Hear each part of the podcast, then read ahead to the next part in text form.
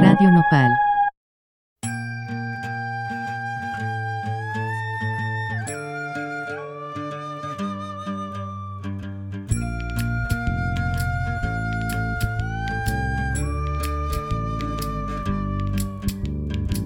No me regalen más libros porque no los leo. Lo que he aprendido es porque lo veo. Mientras más pasan los años, me contradigo cuando pienso. El tiempo no me mueve, yo me muevo con el tiempo. Soy las ganas de vivir, las ganas de cruzar, las ganas de conocer lo que hay después del mar. Yo espero que mi boca nunca se calle. Buenas noches y bienvenidos a Crónica. Yo soy tu host, Kat Donahue. Hoy en el show tenemos la madre y activista Margarita García, que nos va a contar sobre la nueva regulación de marihuana medicinal aquí en México. Pero ahora estamos escuchando a Calle 13, La Vuelta al Mundo, parte del playlist de ella que tiene para cultivar y hacer extractos canábicos para su propio hijo.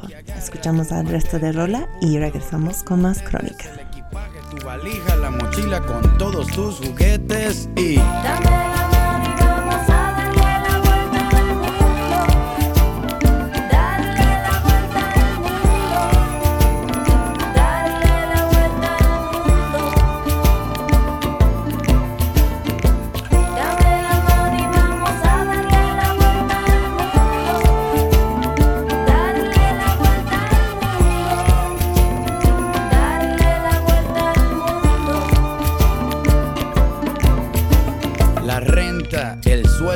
el trabajo en la oficina. Lo cambié por las estrellas y por huertos de harina. Me escapé de la rutina para pilotear mi viaje, porque el cubo en el que vivía se convirtió en paisaje. Yo era un objeto esperando hacer ceniza. Un día decidí hacerle caso a la brisa, a irme resbalando detrás de tu camisa. No me convenció nadie, me convenció tu sonrisa y me fui tras de ti persiguiendo mi instinto. Si quieres cambio verdadero, pues camina distinto. Voy a escaparme hasta la constelación más cercana. La suerte es mi oxígeno, tus ojos son mi ventana. Quiero correr por siete lagos un mismo día, sentir encima de mis muslos el clima de tus nalgas frías. Llegar al tope de la sierra, abrazarme con las nubes, sumergirme bajo el agua y ver cómo las burbujas suben y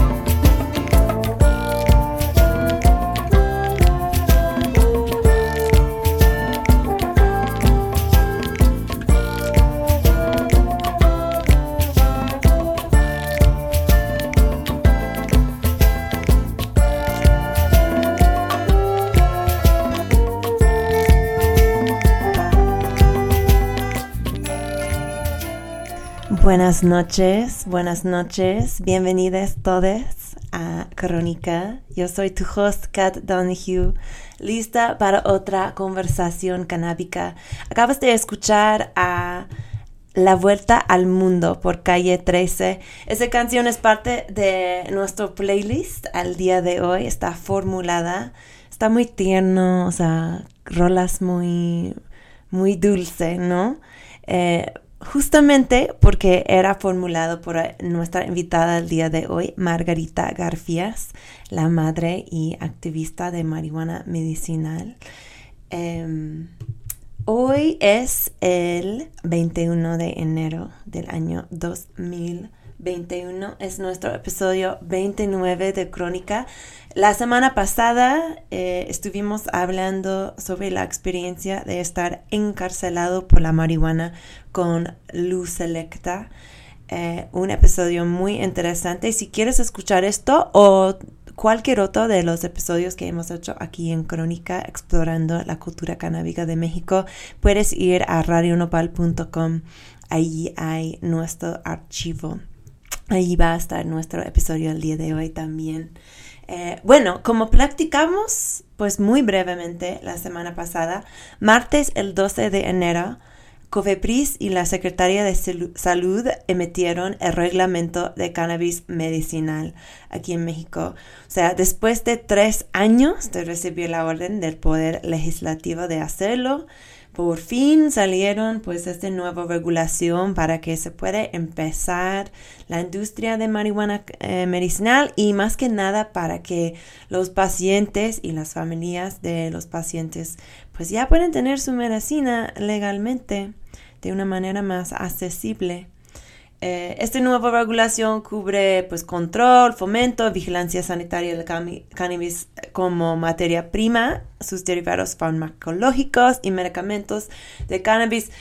Eh, está súper complicado, amigues, esta regulación. La verdad, yo ni yo lo entiendo muy bien, pero lo bueno es que tenemos aquí en nuestro estudio virtual eh, una experta en esta legislación que por lo menos la ha estado esperando hace mucho, muchos años.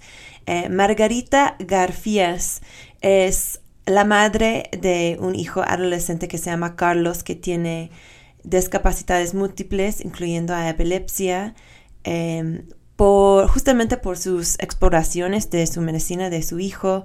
Eh, Margarita es la fundadora de Familias y Retos Extraordinarios Bienvenidos a Holanda, que ahora cuenta con la participación de más de 500 familias, muchísimas personas. También forma parte de la Regulación por la Paz, que es una coalición increíble de más de 15 organizaciones y miles de individuos que formó cuando em, ganó AMLO la presidencia.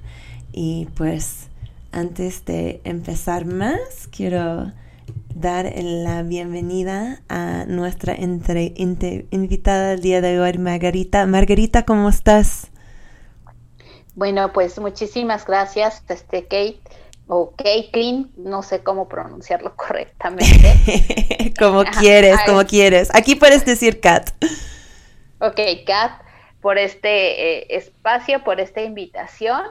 Y pues sí, ¿no? Creo que eh, Carlos llegó a cambiar mi vida, la vida de, mi familia, este, y pues ha sido una lucha de toda la vida, que estos cinco años se ha tornado en la, en la lucha por la legalización de la marihuana medicinal, pues es otra historia, pero la llegada de un hijo te cambia la vida y cuando viene con retos de salud y discapacidad múltiple, pues te la cambia más.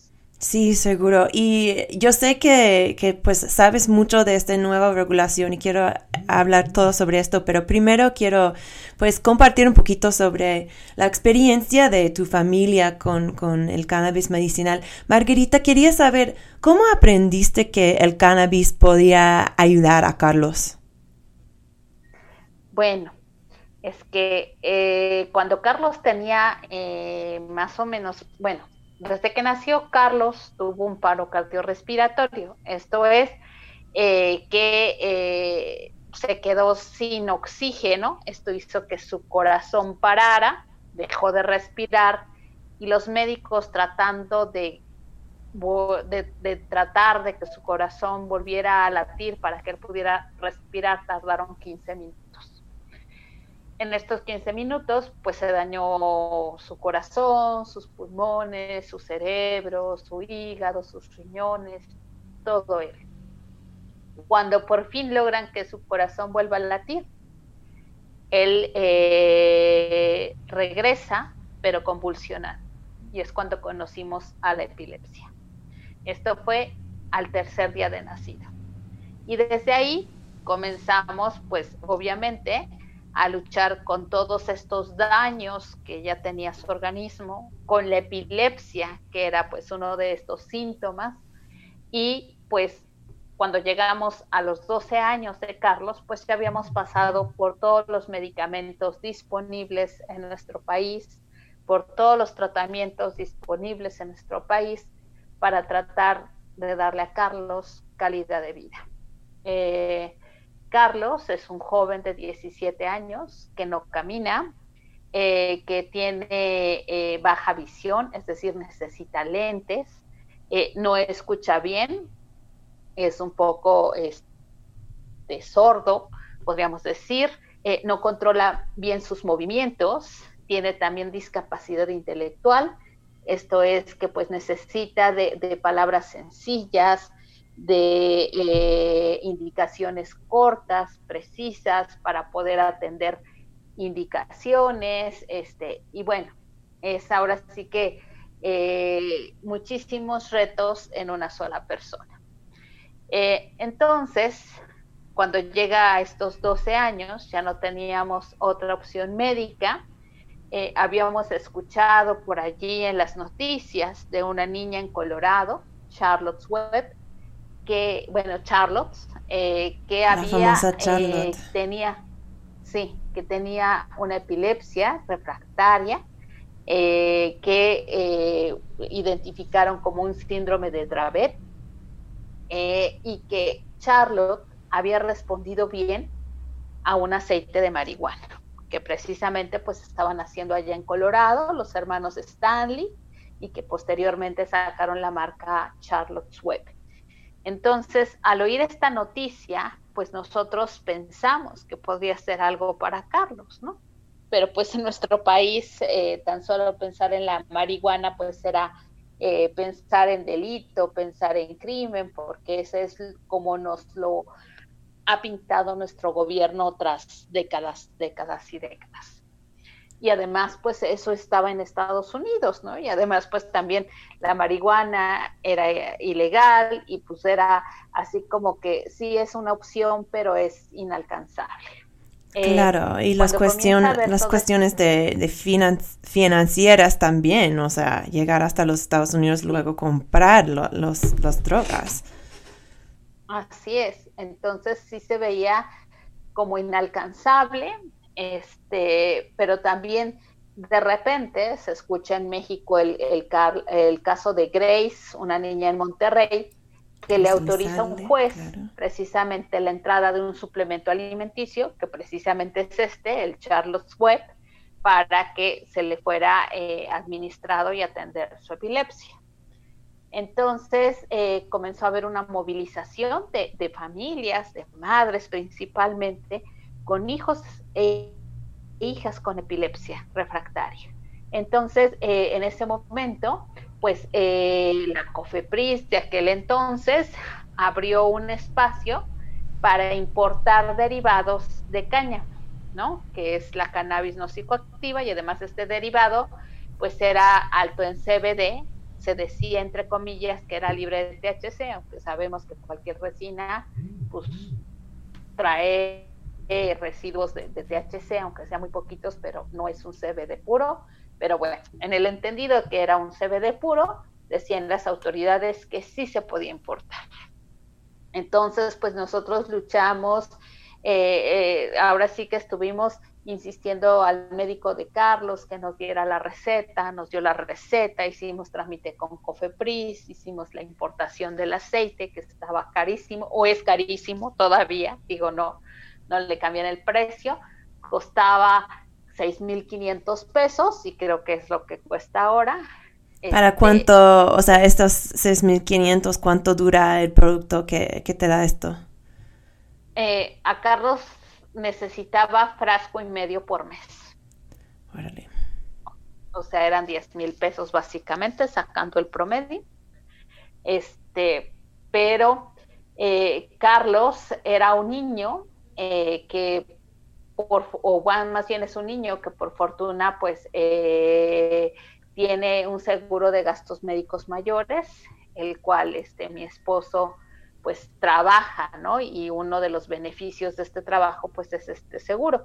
Y aún con este seguro, nosotros gastábamos en Carlos cada mes alrededor de 14 mil pesos, ¿no? Entre medicamentos, hospitalizaciones, este, consultas médicas, este, procedimientos de urgencias, porque la epilepsia refractaria quiere decir que no para diario están convulsionando, eh, algunas veces más, algunas veces menos, y hay momentos en que la epilepsia, en que una crisis epiléptica no para.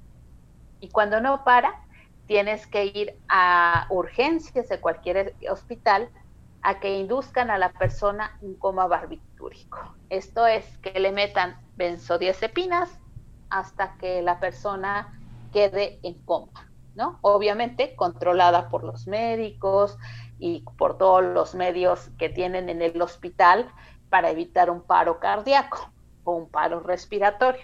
Pero pues eso no, no, no eh, le quita la gravedad al asunto. Bueno, Carlos era un niño que hacía un estado epiléptico una vez al año. Entonces, durante toda su vida, pues teníamos estos eventos, era verlo deteriorarse, era verlo convulsionar a diario, y entonces hicimos lo que pudimos, pero conseguimos el dichoso aceite. Eh, Carlos comienza a tomar el aceite, eh, pero pues después de 12 años de tantos fármacos, de tantas cosas que de, la enfermedad que lo seguía deteriorando, aparte de, de, este problema tan grave que representa la epilepsia, pues ya también tenía un problema inmunológico severo, eh, por el cual también lo teníamos que internar cada mes en el hospital para que le administraran eh, medicamentos este, por sus venas para poder ayudarlo a medio estar y medio no enfermarse tanto. Carlos también era un niño que tenía unas dos bronquitis al año y una neumonía, más el estado epiléptico, nos la pasábamos yo creo que tres meses en el hospital y nueve meses afuera del hospital. Pues era totalmente desgastante emocional, física y económicamente para toda la familia. No, claro, Cuando es mucho llega... para aguantar para una familia. Sí, Perdón, y continúa, desgraciadamente, sí. ajá, y desgraciadamente uh -huh. esa es la vida de todas estas familias que tenemos hijos e hijas con enfermedades raras, con eh, síndromes epilépticos y con epilepsias refractarias. Ese es el común, desgraciadamente, por la falta de opciones del Estado ¿no? y de garantías para nuestros hijos e hijas. Súper, sí. Entonces, eh, pues yo eh, llega este aceite, Carlos lo comienza a tomar, Carlos comienza a tener menos crisis epilépticas, su sistema inmunológico todavía estaba pues mal, este, pero ya el no verlo convulsionar pues ya es como que un alivio, ¿no? Para tu corazón de madre y para toda la familia. Claro que sí, claro que sí. Pero los... Ajá. Y Margarita, cuando la familia empezó, cuando descubrieron este el medicamento de cannabis y todo, eh, ¿cómo fue la reacción de la gente alrededor de ustedes? Había como, o sea, sabemos que en este país sigue existiendo un estigma medio fuerte en contra de la marihuana. ¿Ese tocó a ustedes? O sea, ¿la gente reaccionaban de alguna manera cuando enteraron de que Carlos estaba tomando este medicamento? Mm, fíjate que no. Yo creo que toda la familia veía el desgaste y lo mal que se ponía Carlos, que decían, pues adelante, ¿no? O sea, denle lo que le tengan que dar, ¿no? Ustedes como sus padres, pues saben, ¿no? Que, qué le van a dar y por qué se lo van a dar. Entonces, había ahora sí que eh, tal vez si no una total aceptación por el hecho de dar cannabis, sí había un total respeto. ¿no? Increíble. y tengo, y tengo que decir que son familias como lo de ustedes, que no solamente en México, pero en, en muchas partes del mundo, que son los responsables para avanzar el acceso de a cannabis para, pues, para todos, eh, que, que, son, o sea, que es imposible decir que este tipo de sustancia no debe de ser legal cuando ves un caso como lo de Carlos, como lo de todos los hijos como, como Carlos, eh, pues imposible decir que no debe de ser a, haber acceso, imposible decir que este no debe de ser parte de, de nuestro sistema medicinal. Entonces empiezan a tomar este, esas drogas llegando ahí de los Estados Unidos. Eh, sé que en algún momento usted empezó o aprendiste cómo cultivar y- y extraer eh, el medicamento para ti mismo, ¿no? Que en algún momento empiezas a cultivar tus propias plantas. ¿Nos puedes contar un poquito sobre este proceso? Sí, pues de hecho antes de dar este suplemento alto en CBD, obviamente pues me tenía que informar, ¿no? Comencé a, a ver lo de Charlotte, esto nos llevó un documental del doctor Sanjay Gupta, que fue un documental de CNN, comencé a investigar más y más. Carlos, eh, después de tomar este suplemento alimenticio a los ocho meses, eh, más o menos como desde, desde los seis meses, comenzó a tener otra vez crisis epilépticas, ¿no? Y el doctor eh, ajustó medicamentos, subió dosis y las crisis seguían, ¿no? Aumentando, porque también nuestros hijos e hijas hacen unas tolerancias bien rápidas a cualquier medicamento, a cualquier fármaco. Entonces, Carlos comenzó igual a hacer tolerancia a este aceite. Eh, yo ya había este, visto que el Charlotte's Web ya se comenzaba a vender en algunos sitios por internet, este, que se comenzaba a vender en algunas tiendas. Entonces, este, decidimos, este, ahora sí que, que cruzar a Estados Unidos para comprar el aceite. Compramos el aceite por ahí por el 2000, mediados del 2016. No era legal en México, era marihuana, aunque eh, eh, su catalogación internacional es cáñamo, en ese momento era marihuana para México. Este, ¿Qué significa que tenía un nivel 2017. más alto, perdón, pero es- eso significa que tenía un nivel más alto de THC que la categoría de, de, de CBD, que, o sea, para Así calificar como un producto de CBD. Ah, ok. Así es, tenía punto porque el primer suplemento se supone que era libre de THC. El Charlotte's Web tiene punto 3% de THC. Y entonces, ahora sí que nos los trajimos con, en, en la bolsa, este, los, los frascos, y pues ahora sí que con el miedo, ¿no? Pero a que nos cacharan, a que nos revisaran, a que cualquier cosa. Pero afortunadamente, pues no pasó.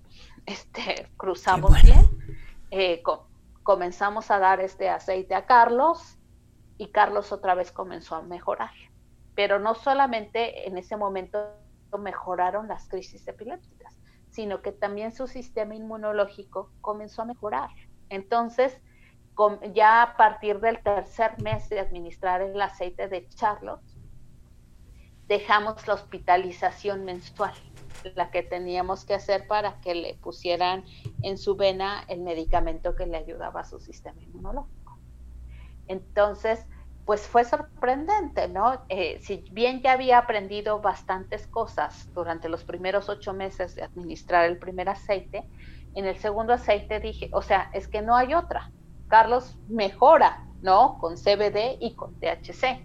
Entonces, ya sabiendo que Carlos hizo tolerancia al primer aceite y sabiendo que muy probablemente iba a hacer tolerancia al segundo, pues comencé a, ver eh, documentales, este, conferencias de, de, varios investigadores, del doctor Ethan Rousseau, del doctor Dustin Sulak, eh, de, son este, Estados Unidos, eh, de la doctora Paola de, de, Colombia, que estaba ahí como que también ya dando algunas este, referencias de pacientes con epilepsia y uso de cannabis, este, de la, del doctor Manuel Guzmán, este, y, de todos estos grandes que fueron ahora sí que el pilar, ¿no? De, de, esta evidencia científica o de esta evidencia de uso en pacientes con este, resinas de cannabis, porque todavía ni, ni medicamentos había, sino que se aventaron a acompañar a las y los pacientes que utilizaban sus resinas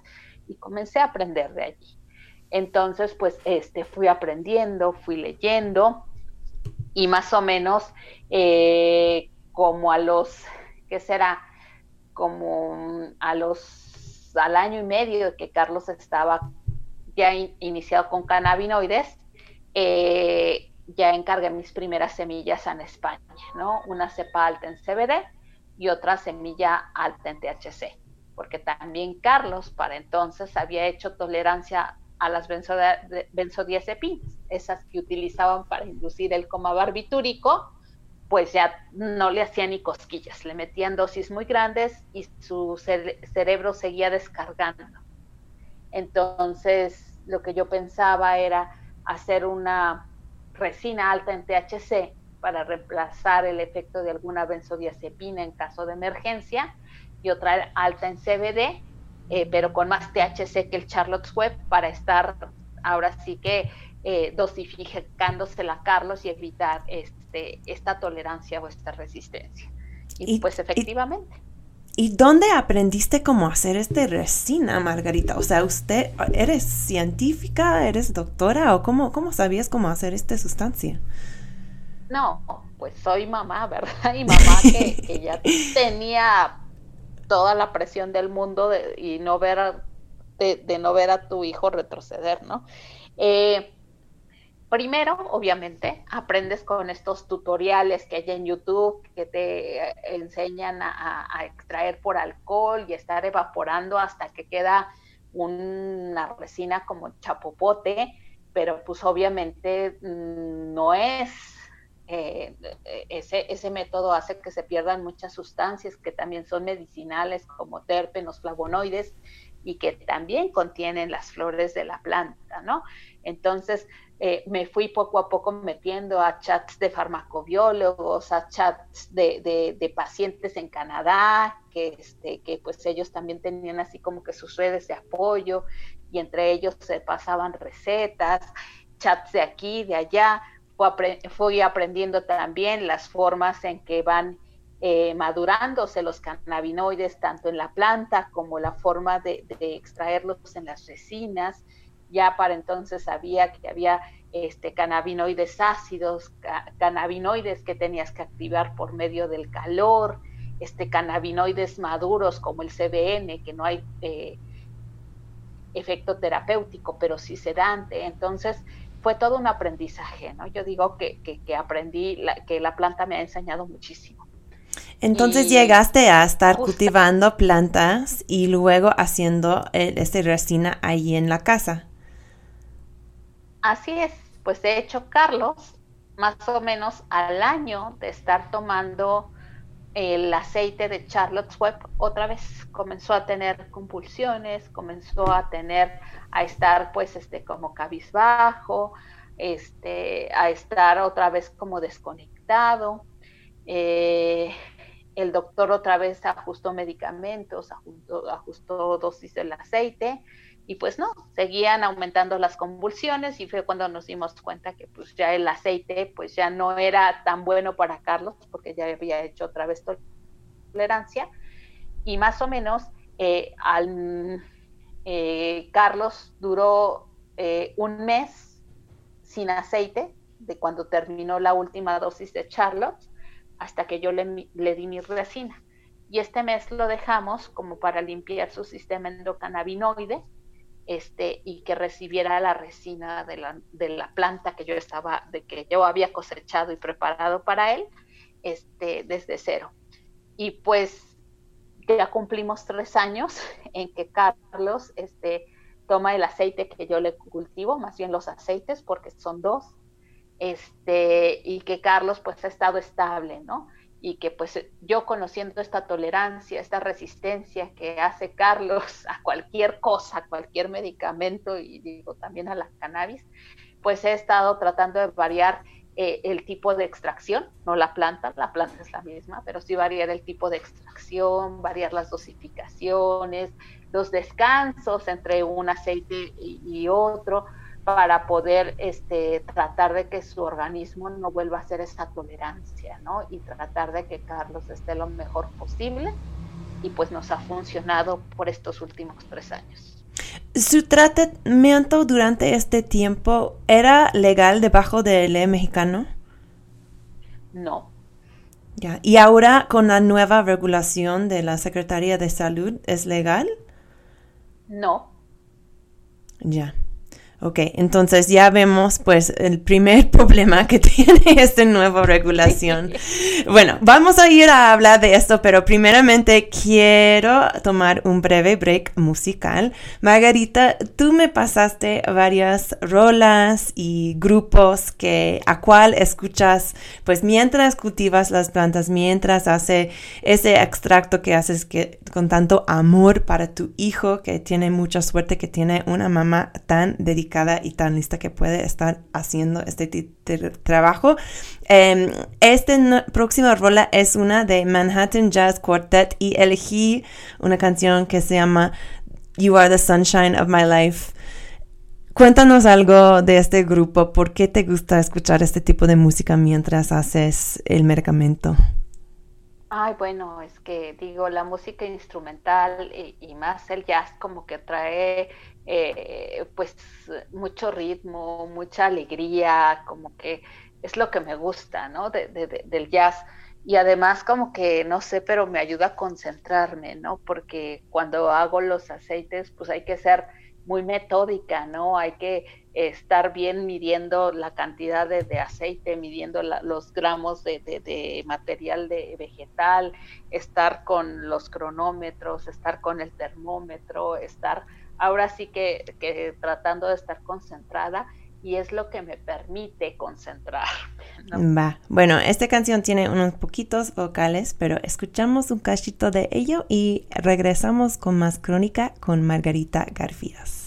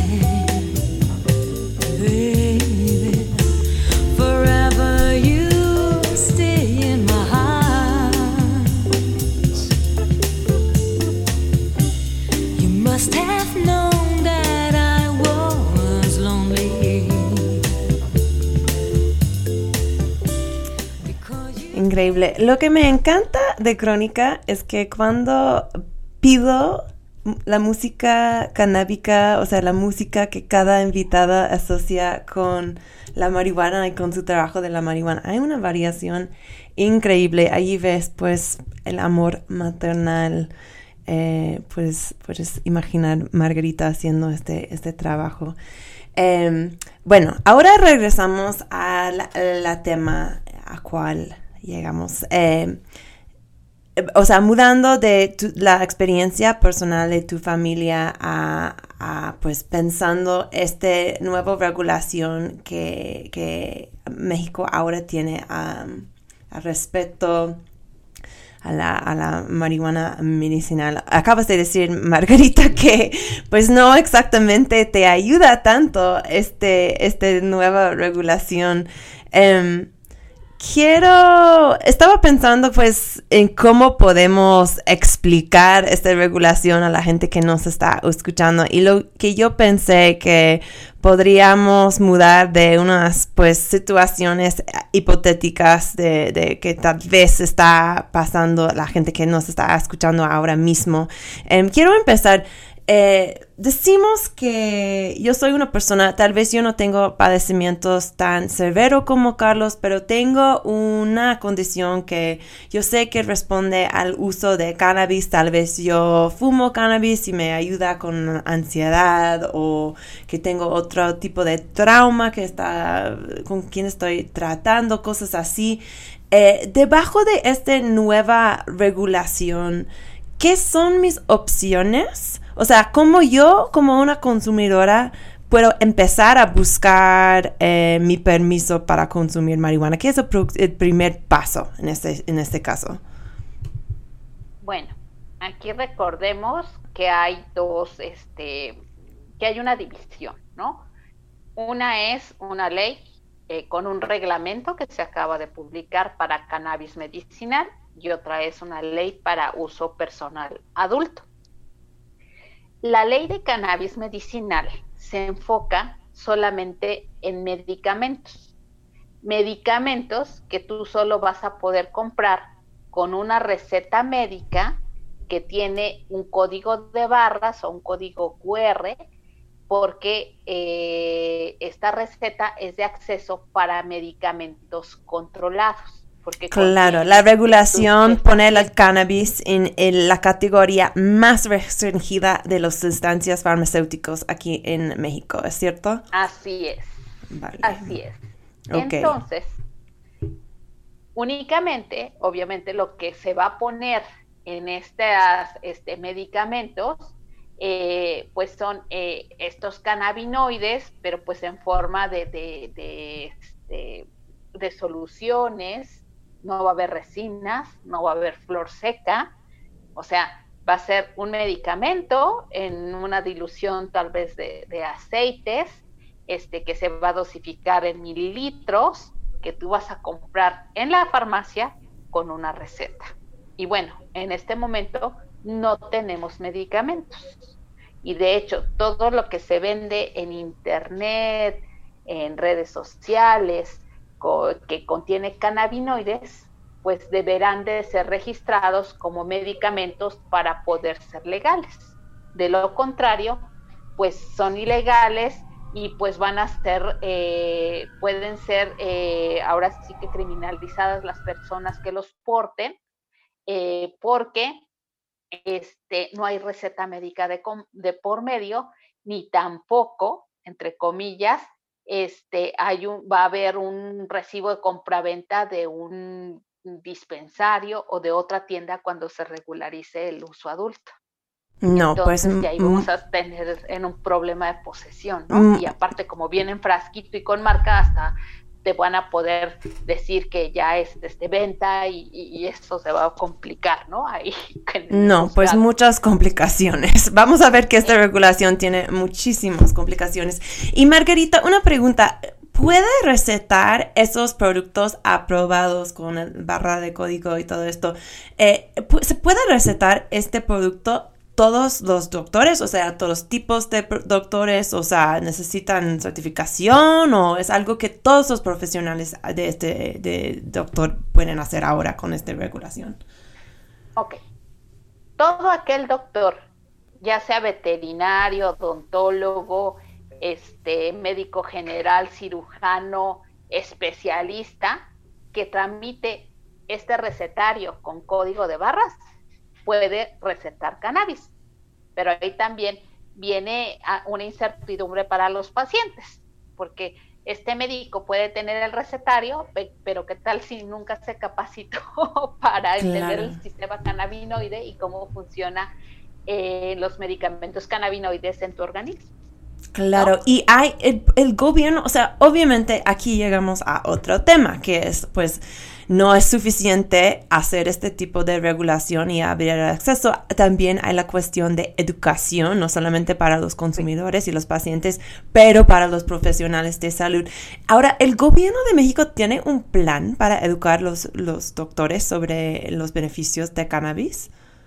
No, por eso nosotros como pacientes estamos diciendo que hace falta que las asociaciones médicas, que las universidades donde están egresando los médicos, eh, deben de tener el tema de cannabis como actualización para su, porque bueno, aquí los médicos cada determinado tiempo presentan un examen de actualización para seguir teniendo su cédula profesional vigente. Entonces, lo que queremos es que ya las asociaciones pongan el método, el tema de cannabis para seguir dando estas para que en las actualizaciones se hable del sistema endocannabinoide y que los médicos que están egresando de las universidades pues ya también sepan del sistema endocannabinoide, ¿no? Entonces, eso es bien importante porque también tú sabes que han surgido muchísimos cursos y academias de la nada que dicen que te capacitan en sistema endocannabinoide, pero desgraciadamente son, es información muy básica que no eh, lleva a ningún médico realmente al conocimiento del sistema endocannabinoide, la interacción de los medicamentos que actualmente puede tomar un paciente crónico con, sus, con los cannabinoides, ¿no? Entonces es una sí. cuestión muy delicada. Es muy delicada. Margarita, si una familia eh, que tiene un hijo o una persona que tiene una discapacidad como Carlos está escuchando este programa, ¿tienes un consejo? O sea, ¿cómo puede encontrar esta familia un profesional medical que sí está capacitado en estas cosas. ¿Tienes un consejo? Es o sea, es posible, o sea, ¿qué se hace uno en esa situación? ¿Cómo se encuentra este doctor que, que sabe de este tema de cannabis? Ok, aquí hay este, tres cosas.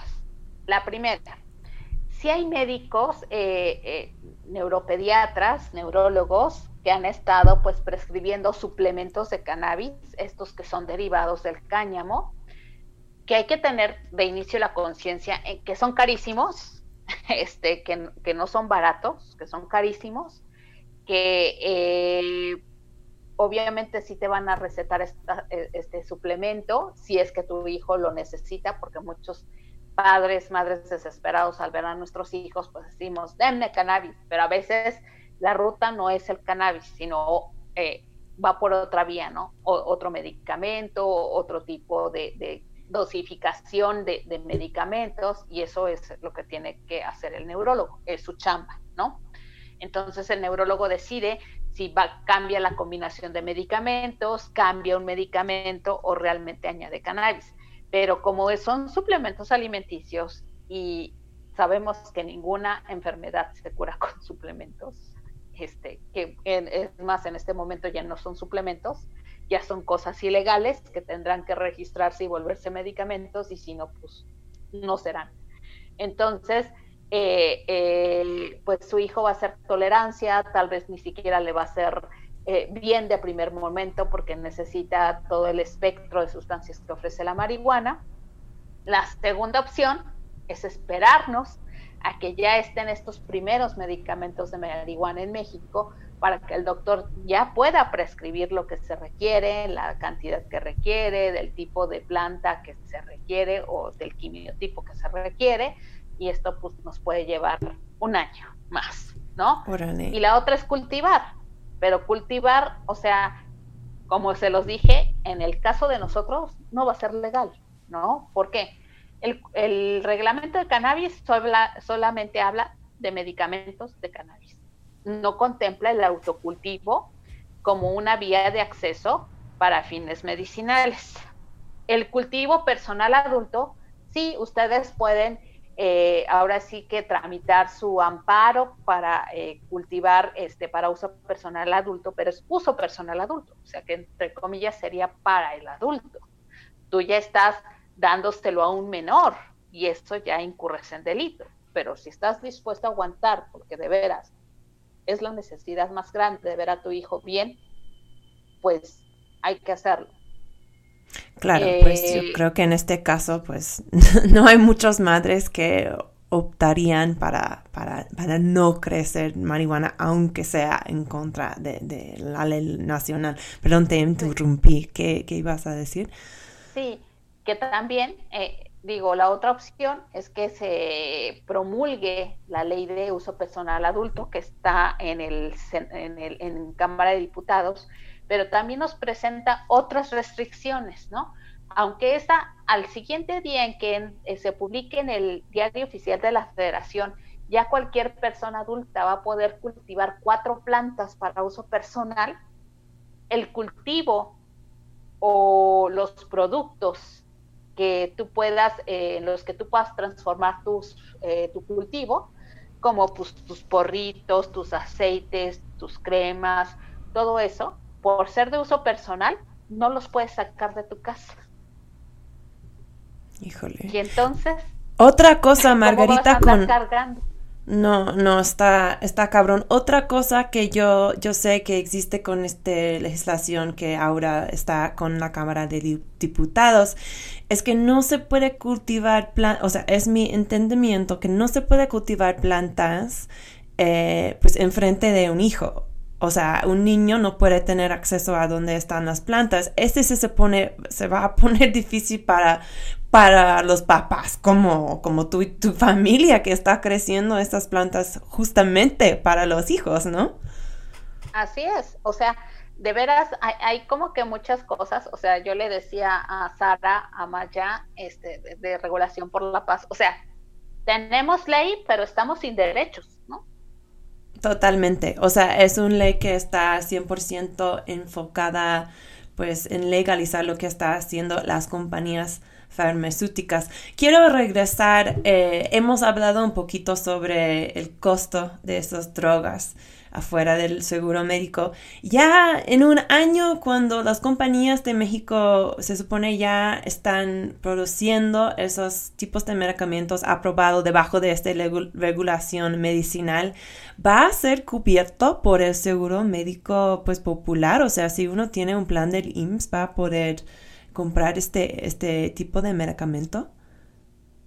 Aquí hay otra lucha que estamos haciendo. Actualmente Carlos tiene también el beneficio que por eh, su amparo que llegó hasta la Suprema Corte de Justicia de la Nación, el Estado es quien tiene que proveer los medicamentos que requiere Carlos, incluidos estos dos eh, medicamentos eh, cannabinoides. Entonces, eh, como a Carlos eh, es derechohabiente del IMSS, en este caso el IMSS es quien tiene que dar estos medicamentos.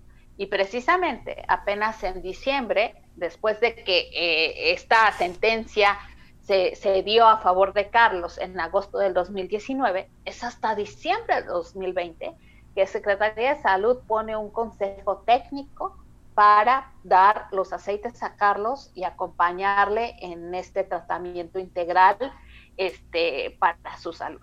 Entonces, pues estamos luchando por eso, ¿no? Que el IMSS sea quien provea estos dos aceites a Carlos y que pues tampoco se quede ahí, ¿no? Porque el Estado, de acuerdo al artículo cuarto constitucional, es el que tiene que garantizar la salud de los ciudadanos y las ciudadanas en México. Entonces, pues esperamos que Carlos sea el primer niño, pero no el último. Esperamos que sí, esperamos que sí. Te voy a poner otra pues, situación hipotética, que es como un otro facete de, de toda esta nueva regulación medicinal que acaban de, de aprobar. Decimos que yo soy una cultivadora del cannabis. Soy súper buena, crezco plantas increíbles. Yo sé que van a ser de calidad, pues que se puede usar para productos medicinales. ¿Puedo yo encontrar trabajo en esta nueva industria medicinal de cannabis? O sea, trabajando para mí misma o para una compañía más larga. ¿Qué, qué son las opciones para los que cultivan esas plantas? Tampoco contempla el reglamento eso. De hecho, también en, en, el, en, diputados lo que queremos hacer es que se tome en cuenta la perspectiva de género, porque sabes, las mujeres siempre hemos sido las más castigadas con la prohibición de cannabis, ¿no? Y desde las campesinas, este, desde las, todas estas redes de mercadeo y todos estos catálogos este, que venden este, suplementos alimenticios y que somos mujeres las que los vendemos, amas de casa, que por llevar un peso más a, la, a la casa, por cubrir los gastos de los niños, de los padres, este, pues venden esto por catálogo y que al rato pueden ser criminalizadas, ¿no? Entonces lo que queremos es que realmente esta nueva industria tome en cuenta a las mujeres y que se ofrezca esta perspectiva de género en dar cupos, ¿no? Para la industria que sean exclusivamente para mujeres, porque si no, otra vez vamos a ser las que vamos a pagar con cárcel. Claro. Y ahora mismo, ¿quién va a estar creciendo la marihuana para estos productos, dice, aprobados medicinales? O sea, ¿dónde va a venir la materia prima de este cannabis? Ok. La primer materia prima, me imagino que puede venir de los, pro- de los países en donde ya es legal, ¿no? Uruguay, Colombia, Canadá, este, Países Bajos, este, de ahí va a llegar la materia prima, ¿no? Este, mientras, obviamente, aquí la industria en México, pues va sacando sus permisos, va preparando sus terrenos, eh, va preparando, este, estabilizando las semillas al territorio mexicano para que tal vez dentro de un año, dos años, este, tengamos los primeros medicamentos con materia prima mexicana. Ok, perfecto. Y vamos a poder, yo, yo escuché, o sea, tengo que decir que escuché a, a ti y a otras personas de regulación de la paz hicieron un, un live, un panel así, hablando de estos temas eh, más antes en la semana y era como una de las presentaciones de la marihuana más fascinante que he visto, o sea, súper educativo. Y hablaban un poquito de, de la cuestión de las semillas, o sea, dentro de ese sistema obviamente vamos a tener que tener semillas, o sea, no, no sé si es obviamente obvio o no, pero va- vas a tener que tener semillas registradas. O sea, esas semillas registradas en algún momento pueden ser de México. O sea, sabemos que aquí hay una cultura de cultivación que va, o sea, que tiene muchos años. O sea, vamos a poder usar este tipo de, estas semillas mexicanas para estos productos medicinales. Eh, pienso que las semillas mexicanas sí se van a utilizar para el uso recreativo, porque ahí a veces no importa tanto la cantidad de cannabinoides, sino que te vas más por el olor, el sabor, eh, la sensación, y pues eso es más fácil de, hacer como cosechas gourmet, ¿no? Que van destinado a ciertos consumidores y a ciertos mercados. Pero en el área medicinal, lo que se busca es la estandarización, o sea, que una tras otra, tras otra cosecha sea igual para mantener la misma dosis para cada paciente, ¿no? Entonces, eh, en el área medicinal, lo que han hecho, pues es como que establecer quimiotipos o, o semillas específicas que den ciertos perfiles que son, que han mostrado tener mejores resultados en los síntomas de algunas enfermedades. Entonces, ahí sí yo siento que va a ser más difícil porque ya son semillas estandarizadas, ¿no? Mientras que el cultivo personal nos permite aprovechar todas las semillas que hay porque pues cada variedad tiene su riqueza, ¿no? Como te digo, en el aroma, en el sabor, en la sensación y que pues se van a ir a distintos mercados Claro o que sí. distintos consumidores. Claro. Y esperamos que esta cuestión de, o sea, la cuestión de es- estandarización, perdón, est- estandarización, sí ha sido muy difícil en México, pero tenemos que tener en cuenta que pues estamos en un país de do- donde no hay laboratorios para para asegurar este tipo de estandarización. O sea, esperamos con este, la apertura de la ind- industria medicinal, pues vamos a tener, o sea, los cultivadores de acá vamos, van a tener más oportunidades para, para llevar sus semillas, para llevar sus productos a este tipo de laboratorio, justamente para, para que se pueda saber de los cannabinoides que lleva este, todos los, lo- los diferentes em, especies que, que, que traen ellos. Em, a ver, uff, solamente tenemos seis minutos más y tengo muchísimas más preguntas para ti. Se supone que siempre va así cuando estamos hablando de, o sea, hay muchos temas dentro de esta regulación. A ver, bueno, Margarita, desde tu perspectiva como mamá de un paciente, como una persona que sabe muchas de esas cosas, ¿qué es la cosa mejor que logra esta nueva regulación? O sea, hemos estado hablando de muchas cosas como dificultades, pero ¿qué es la cosa más positiva que ves que va a salir de esto? Pues lo, lo primero es que ya queda atrás el uso anecdótico de la planta, porque nos veían a las mamás como unas locas desquiciadas que eh, queríamos este, utilizar la marihuana para dársela a nuestros hijos. O sea, ya termina ese uso anecdótico y realmente es como que el re- la publicación del reglamento es el reconocimiento oficial que la marihuana tiene uso médico, ¿no? Y que nuestros hijos pueden tener derecho a usarla legalmente. Y al tener derecho a usarla legalmente y al tener ahora sí que estos beneficios médicos y terapéuticos, les dice a los médicos, pues ustedes ya lo pueden recetar, así que este, eh, saquen su recetario este, y ya comiencen a hablar del tema, ¿no? Entonces, eso ya no nos deja solamente la responsabilidad a las familias, a las madres, que somos las que comúnmente nos encargamos del cuidado de una persona enferma, este, o con un diagnóstico crónico en la familia, sino que ya también le dice a los médicos, ya está aprobado, investigale si te interesa y pues saca tu recetario, ¿no? Y eso es lo mejor, ¿no? Porque si no, imagínate, las mamás, aparte de, de, encargarnos de todos los cuidados, de todos los quehaceres del hogar, de las terapias, de las citas médicas, pues también hace, hace el medicamento y, y, averigua cómo dosificarlo en tu hijo, pues tampoco, ¿verdad? Eso es algo que le corresponde al Estado. Y creo que pues también la otra cosa bien importante es dejar atrás el estigma, ¿no? La discriminación, que como tú dices, muchas personas sí viven por eh, haber recurrido o elegido a la cannabis para ayudar a tratar los síntomas de su enfermedad.